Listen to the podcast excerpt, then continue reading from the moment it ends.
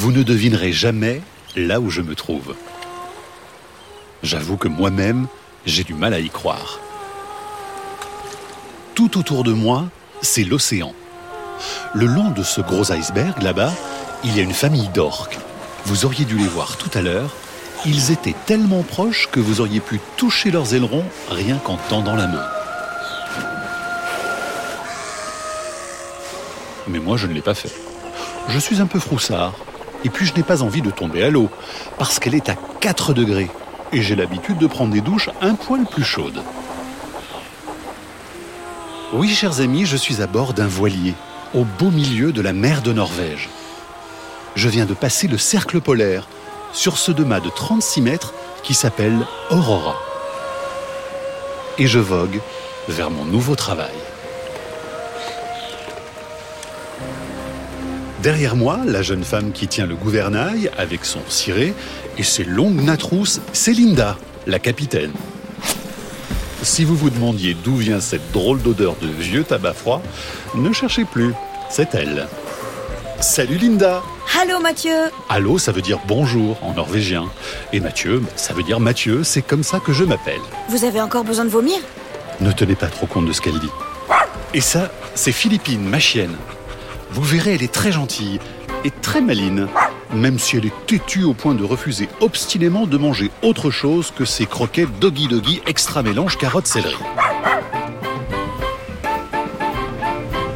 La semaine dernière, si vous nous aviez dit que nous serions Philippine et moi sur un voilier qui ferait cap vers le pôle Nord, on vous aurait pris pour des fous.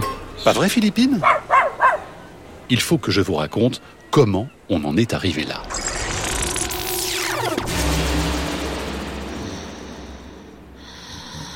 Tout a commencé un lundi matin. J'avais éteint mon réveil de 7h30, puis celui de 7h40 et celui de 7h50 pour sortir de mon lit comme d'habitude à 8h24, c'est-à-dire en retard. J'avale un café brûlant, je remplis en vitesse la gamelle de Philippine de très exactement 110 grammes de Doggy Doggy extra mélange carotte céleri, parce que si c'est moins, elle ne mange pas, et que si c'est plus, elle ne mange pas non plus. Je fonce sous ma douche, qui a la fâcheuse habitude de passer en une seconde du très froid au très chaud. Et puis je m'habille en un rien de temps tout en me donnant le courage nécessaire pour affronter le métro à l'heure de pointe jusqu'à mon travail. Bref, ce lundi matin-là avait tout l'air de n'importe quel autre lundi matin.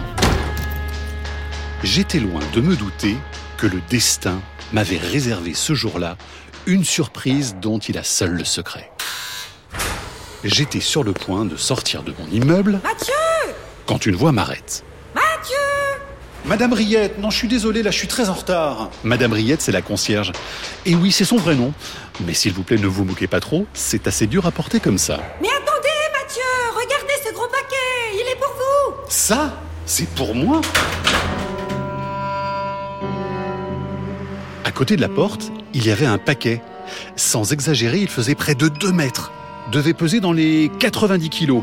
Et partout autour étaient collées de grosses étiquettes rouges avec écrit Urgent.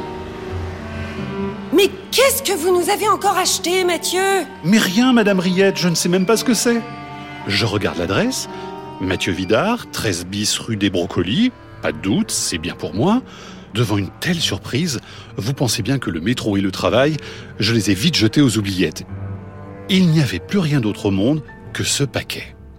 Mathieu Et si c'était une bombe? Mais non, Madame Riette. Alors Qu'est-ce que c'est? Croyez-moi ou pas, la première chose que j'ai sortie du colis, c'est une paire de chaussettes. Oui, des chaussettes épaisses, comme celles qu'on met au ski. Et puis une deuxième, et une troisième, et puis 22 en tout. Mon pauvre Mathieu, une collection de chaussettes, vous êtes fou mon vieux Puis des collants, des caleçons, des polaires, des lunettes de soleil, des gants, un long manteau qui avait l'air très chaud. Bref, tout l'attirail pour partir là où il fait très froid. Mais il n'y avait pas que ça. Il y avait enveloppé dans du journal une énorme clé, en bronze, lourde comme tout, et des classeurs, des dizaines, chacun avec des centaines de feuilles, des colonnes à n'en plus finir, avec écrit thym, basilic, baobab, mimosa, ciboulette sauvage, camomille dorée, date du désert, pois chiche, soja, laitue. Mais c'est qu'il y a toutes les plantes de la planète répertoriées là-dedans. Madame Riette ne croyait pas si bien dire. Car tout au fond, coincé entre une paire de chaussettes et un slip en laine qui avait l'air de gratter affreusement, il y avait une lettre. Au moment de l'ouvrir, mes mains tremblaient. Une goutte de sueur ruisselait sur mon front. Cette lettre, je le sentais, allait changer ma vie.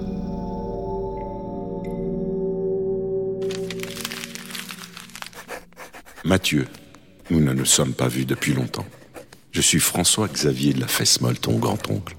Et si je t'envoie ce paquet, c'est pour te proposer d'embarquer dans la plus grande aventure que tu vivras de toute ta vie. As-tu déjà entendu parler du Svalbard? C'est un archipel au nord de la Norvège, pas très loin du pôle Nord. C'est le territoire des ours blancs et des baleines à bosse.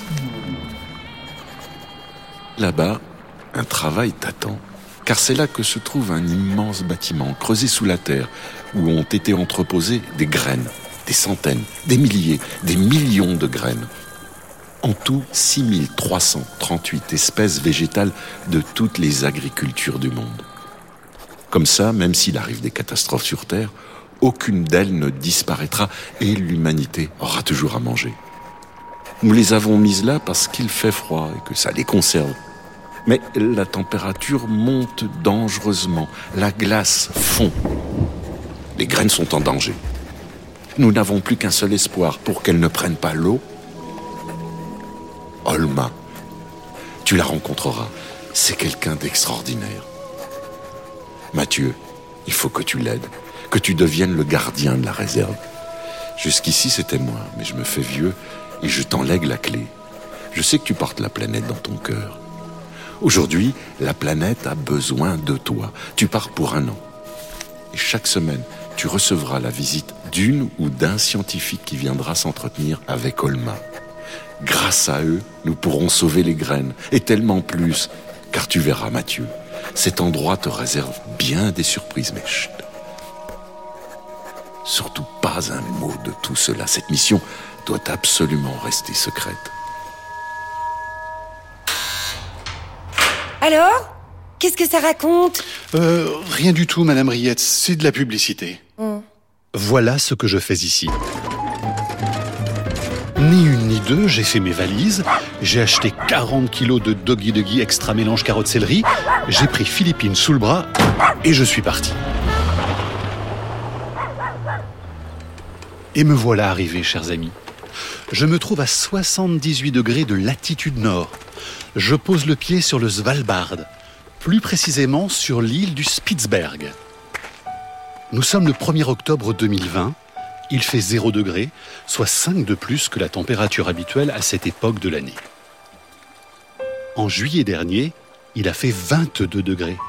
Jamais le Svalbard n'avait connu température aussi élevée.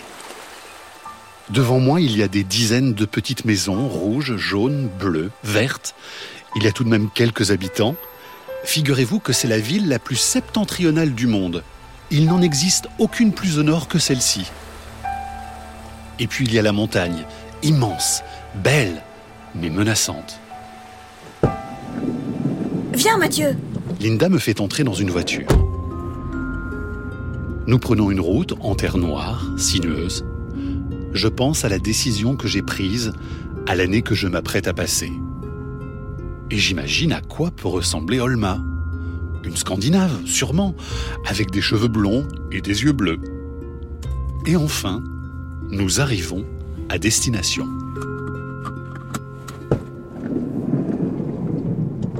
Ça va? Vous avez encore besoin de vomir? Ça va, merci Linda. À bientôt. Bon courage, Mathieu, et gare aux ours La terre devrait être recouverte de glace, mais il n'y a rien que de l'herbe sèche. Devant moi, il y a une immense porte qui semble sortir du sol. La façade est en acier. Ça ressemble étrangement à une soucoupe volante. je comprends mieux pourquoi certains surnomment cet endroit le bunker de l'apocalypse de l'Arctique. Et il y a une passerelle pour y accéder. Derrière la porte s'enfonce un tunnel qui disparaît dans la montagne. Impossible, vu de l'extérieur, de savoir où il mène. Ma vieille Philippine, tu es prête pour l'aventure? Ça tombe bien, moi aussi.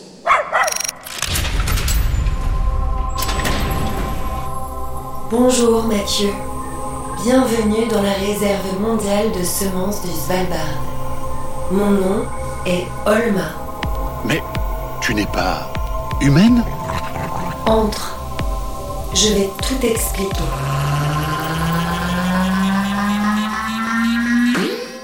Olma est un podcast original de France Inter avec la Cité des sciences et de l'industrie.